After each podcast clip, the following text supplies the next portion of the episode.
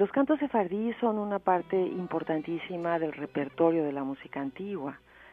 Y desde que yo empecé a abordar ese, ese universo musical, me enamoré de la música sefaradí, de estos cantos viajeros, cantos del exilio, porque si imaginas la España de la época de Cristóbal Colón, esta España multicultural, en donde convivían de manera muy cercana árabes, eh, judíos y cristianos, influenciándose y compartiendo culturas, eh, allí fue donde los judíos crearon esta música que tiene un sonido tan exótico, pero que son canciones de la vida cotidiana, canciones de amor, canciones populares. Y con el exilio, cuando fueron expulsados de España, el mismísimo año que, que Colón descubrió América, se llevaron estos cantos, cantos del exilio también, cantos que, que se alimentaron de, de las músicas de las tierras que ellos tocaron después de Turquía, del norte de África, Marruecos, y que llegaron a América también, porque los españoles emigraron para muchos lados. Y es, es emocionantísimo cuando yo me he encontrado versos, líneas, melodías en la música tradicional mexicana, en las canciones tradicionales de, América del Sur, y es por eso que me parece tan emocionante, porque es fácil apropiarse de estas canciones. Aramar, ¿y cómo se produce ese encuentro con el cuarteto latinoamericano?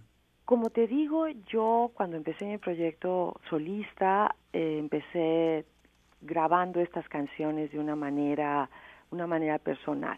Con el paso de los años yo abordé otros géneros, ¿no? Este, empecé a hacer pruebas, experimentos con canciones tradicionales mexicanas, empecé a componer, pero cuando mi primer disco cumplió 20 años, en el, en el 2013, yo quise de alguna manera regresar a ese primer proyecto discográfico, abordándolo con los músicos actuales con los que trabajo y me reenamoré de esas canciones, incluyendo el repertorio sefaradí.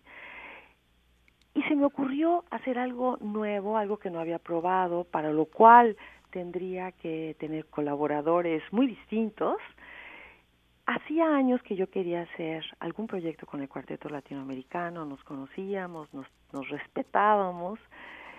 Entonces me di cuenta de que un proyecto maravilloso sería un disco de cantos sefaradís con el cuarteto latinoamericano y arreglos para cuarteto de cuerdas y voz pero arreglos atrevidos, eh, más contemporáneos, en donde lucieran las enormes capacidades interpretativas del cuarteto y que a mí me permitiera cantar estas canciones de una manera distinta. Así fue como nació El Hilo Invisible. Invité al cuarteto, ellos aceptaron, armé el proyecto, escogí el repertorio, trabajé con los arreglistas, que eran arreglistas eh, muy distintos entre sí. Uno fue Javier Montiel, el violista del cuarteto latinoamericano, pero el otro eh, arreglista, el principal, el que hizo más canciones, es Juancho Valencia, un músico colombiano, líder del proyecto Puerto Candelaria, que es de jazz rock fusión combinado con salsa. Eh, esa la posibilidad de tener a Juancho iba a añadir un sonido más atrevido al proyecto y finalmente así nació y así creció y ha viajado por muchos escenarios y ahora está en Ottawa. Exacto, es entonces el hilo invisible es también el nombre del espectáculo de esta noche en el auditorio de la Galería de Arte de Ottawa.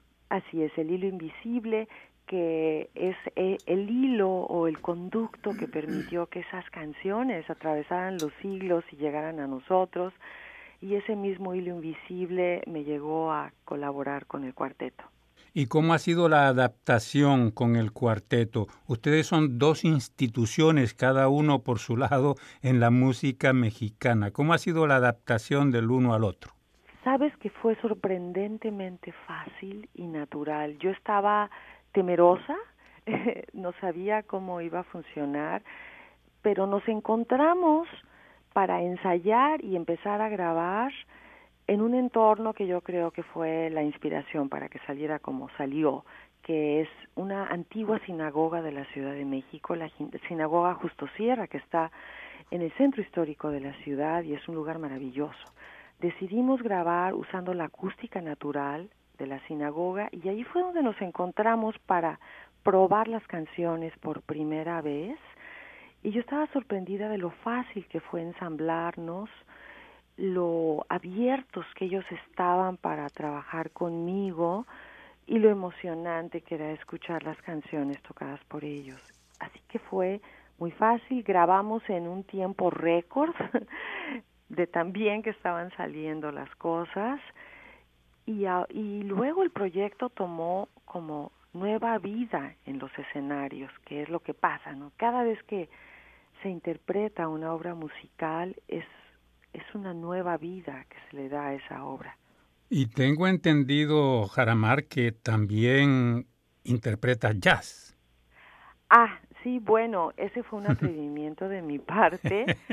Eh, toda mi vida eh, he sido no sé, fanática o he disfrutado enormemente eh, escuchar jazz, ¿no? A los grandes intérpretes.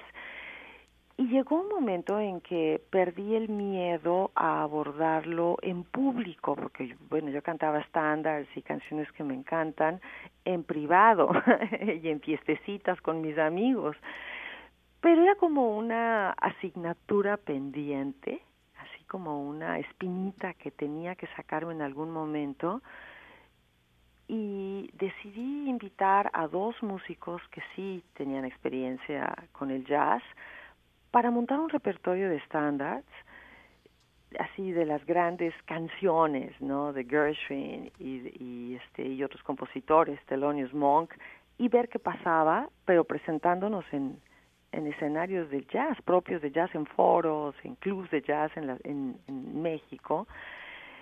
Y fue sorprendente la, la maravillosa recepción que tuvimos. Eh, hasta salió un disco de ese proyecto. Yo le llamé Caída Libre porque como no sabía qué iba a resultar, si me iba a dar un me iba a descalabrar, eh, pero fue una experiencia, ha sido una experiencia muy, um, muy bella, pero no nada más bella, sino enriquecedora, porque creo que el haberme atrevido a meterme de lleno en ese género, en un proyecto alterno, me dio libertad, me dio apertura, le dio flexibilidad a mi voz, me atreví a improvisar y, y simplemente cantar en otros idiomas da nuevo color a la voz. Así que sí, también he hecho eso. Y bueno, y ese disco se llama Wait for the Rain. Sí, así es. Así que fue lo que grabaste con Caída Libre. Con Caída Libre, así es. Jaramar, y en el concierto de esta noche, allá en la ciudad de Ottawa, ¿a qué se pueden esperar los que asistan, a los que estén en el auditorio?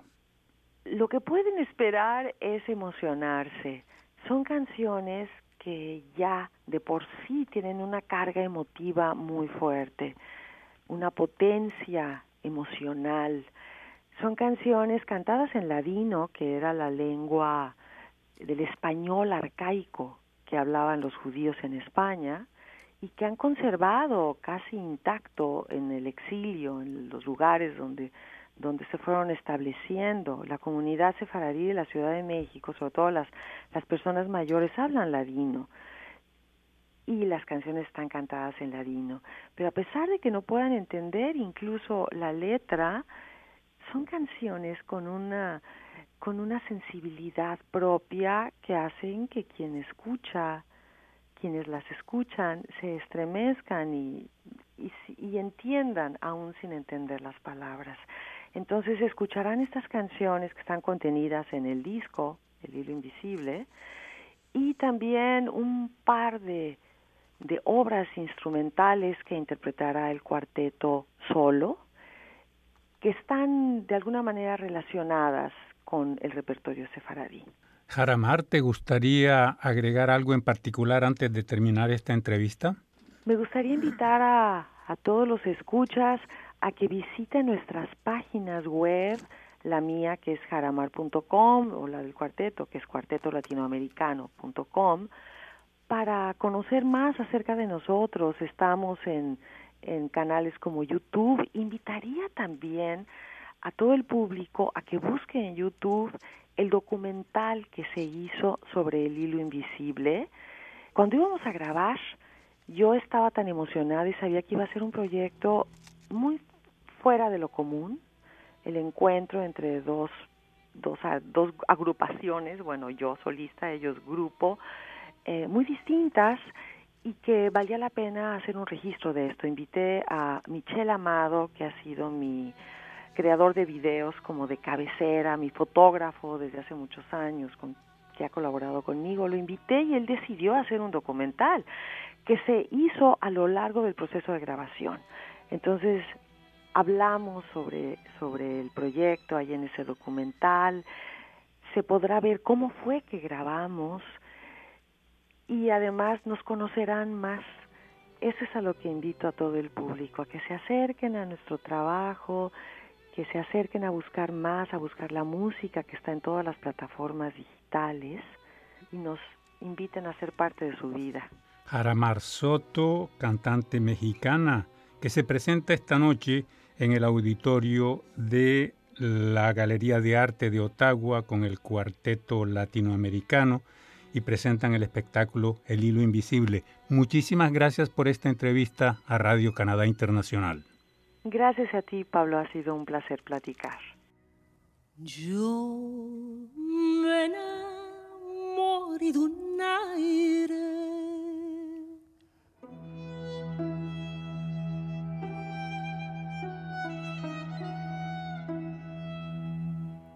Yo me enamoré de un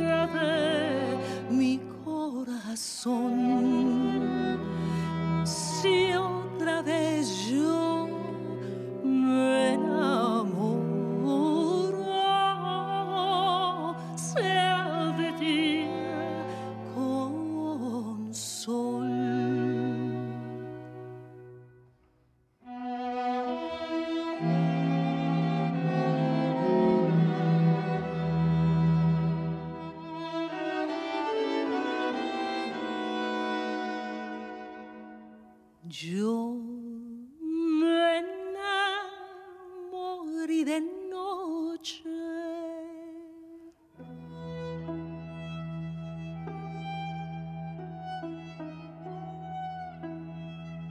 Yo me enamoré de noche.